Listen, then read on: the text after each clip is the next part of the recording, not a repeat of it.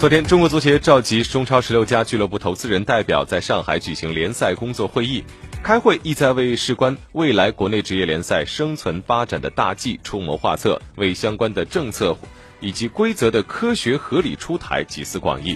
不过，据了解，因为与会代表对于联赛问题的认知及利益出发点存在差异，因此对于中国足协抛出的一系列联赛新政动议，大家是各持己见。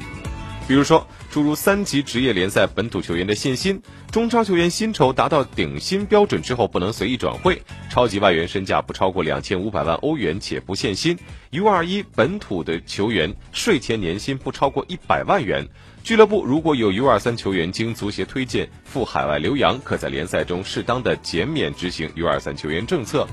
中乙球队每队只能注册两名三十岁以上球员等可能落地的新政策的动议内容，有与会代表提出异议，甚至为此唇枪舌战。从上周中国足协发布了延缓职业俱乐部签署球员新工作合同以及相关的解读来看，此次会议召开旨在为十二月初协会正式颁布关于进一步推动联赛发展的若干意见做准备。在一系列事关联赛发展的新政正式落地前，中国足协还需要与各家俱乐部就细节内容进行沟通。事实上，对于中国足协通过新政完善职业联赛、推动青少年足球发展、为国家足球谋福祉的初衷，各俱乐部都持欢迎态度。但是，由于政策推出或调整牵一发动全身，可能触及各方的利益较大，因此在具体推敲过程中也难免经历了一些波折。对于外界普遍关心的联赛入籍球员的注册以及使用办法，目前已经初步草拟的方案是：未来中超俱乐部每家至多同时注册两名非华裔血统的入籍球员，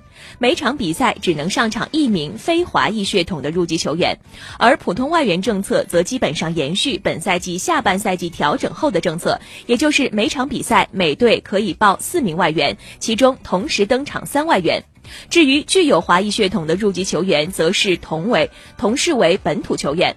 所有的入籍球员的薪资标准同于普通的本土球员。那从二十五号的会议情况来看，无论是中国足协还是俱乐部，虽然看待问题的角度存在差异，但是总体来说都是为联赛的健康可持续发展建言献策。而由于事关各方的重大利益，中国足协并不会在会议期间草草的拍板定案。需要说明的是，无论最终的方案是如何，中国足协为俱乐部减负、造福青少年足球和国字号球队人才建设的方向都不会偏移。而一系列的思想碰撞，也是为了政策出台切实可行，力保联赛的竞争公平。那今天稍后的体坛摇摇，详细就一些争议点，我们再来展开讨论。